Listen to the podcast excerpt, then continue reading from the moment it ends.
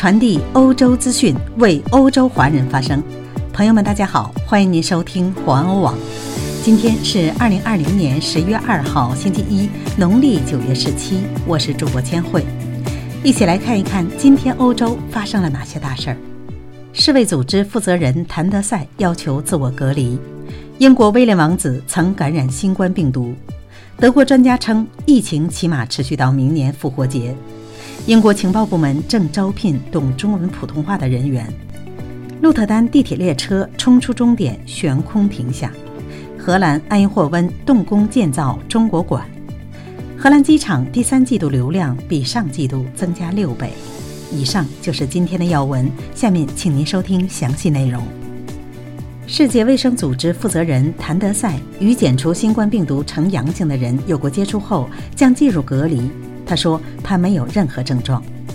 这位世卫组织负责人称：“我感觉很好，没有症状。但在接下来的几天里，我将根据世卫组织的规程进入家庭隔离，并在家工作。”谭德赛呼吁任何被要求隔离的人都这样做。他写道：“我们所有的人都遵守协议非常重要，这是我们可以阻止病毒传播的方式。”再把目光转向英国，英国威廉王子在四月份感染了新冠病毒。英国广播公司报道称，王室内部人士向该公司证实，他与七十一岁的父亲查尔斯王子和首相约翰逊同时感染了该病毒。据英国小报《太阳报》报道。现年三十八岁的威廉王子将结果保密，以免让人们担心，并防止该国陷入惊慌。特别是因为他的父亲和约翰逊已经受到了影响。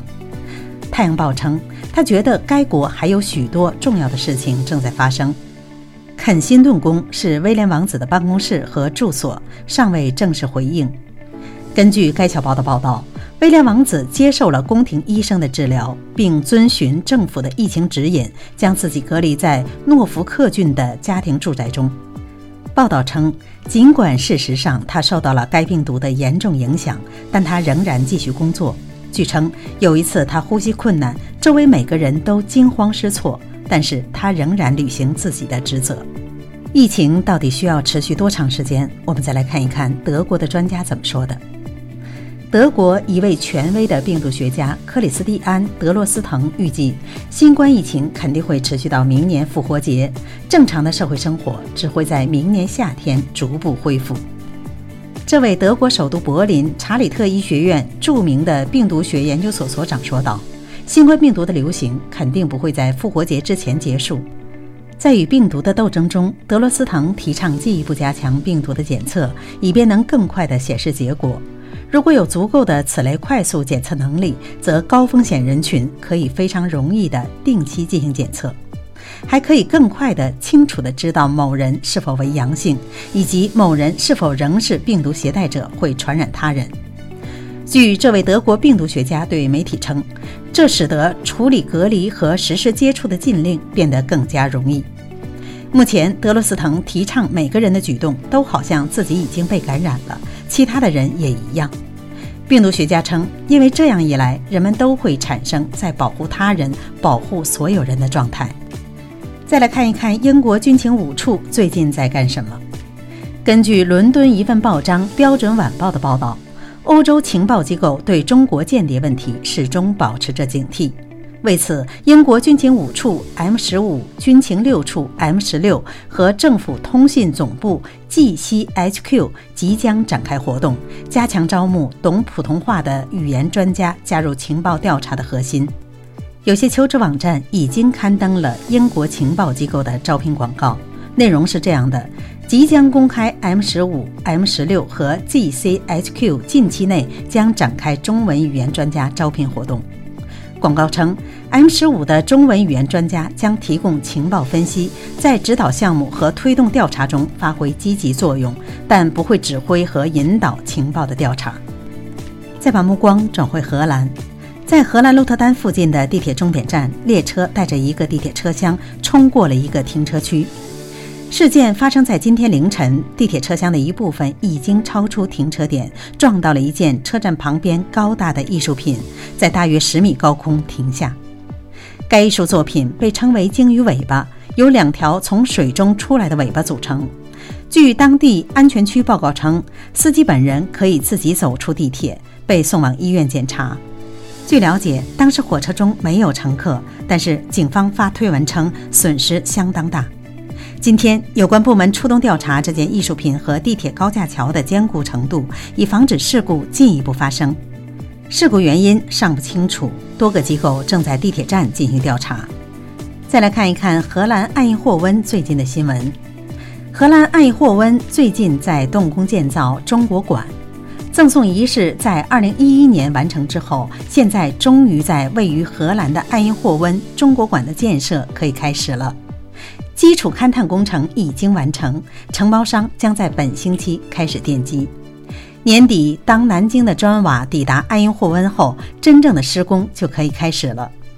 目前，这些传统的中式砖瓦仍在中国砖厂的窑炉里。这座中国馆是姊妹城市南京送给爱因霍温的礼物。爱因霍温的华人企业家吴苗阳将在这里经营餐馆、茶室、展览空间和会议场所。南京在二零一一年两城缔结友好城市关系二十周年纪念日的时候，将这座中国建筑赠送给了爱因霍温，但是在荷兰花了好长一段时间才确定了合适的位置。荷兰媒体报道称，中国城市行政管理的变化也造成了延误，五年前才宣布了安放这座中国建筑的位置。中国馆的建设将持续到二零二一年五月底，计划是二零二一年九月爱因霍温的灯光艺术节期间正式向公众开放。爱因霍温市市长乔里斯马说：“这个中国馆不只是一个建筑物那样简单。对于像埃因霍温这样的国际城市，总是要提醒人们，在这个世界上有不同道路都可以通往寻找解决人类问题的方案。”最后再来关注一下荷兰机场最近迎来的好消息。荷兰机场第三季度的旅客人数是第二季度的六倍。不过，根据荷兰中央统计局的数据，往返荷兰五个国家机场的旅客数量仍比一年前减少了四分之三以上。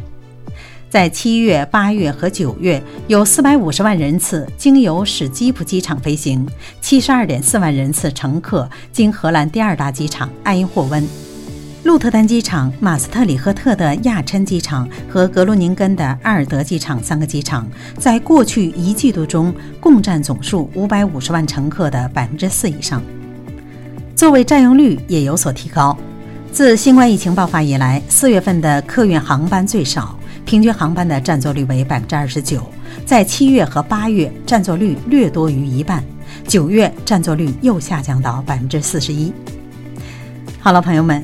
今天的新闻到这里就结束了，感谢您的收听，欢迎您继续的点赞和转发，咱们明天再会。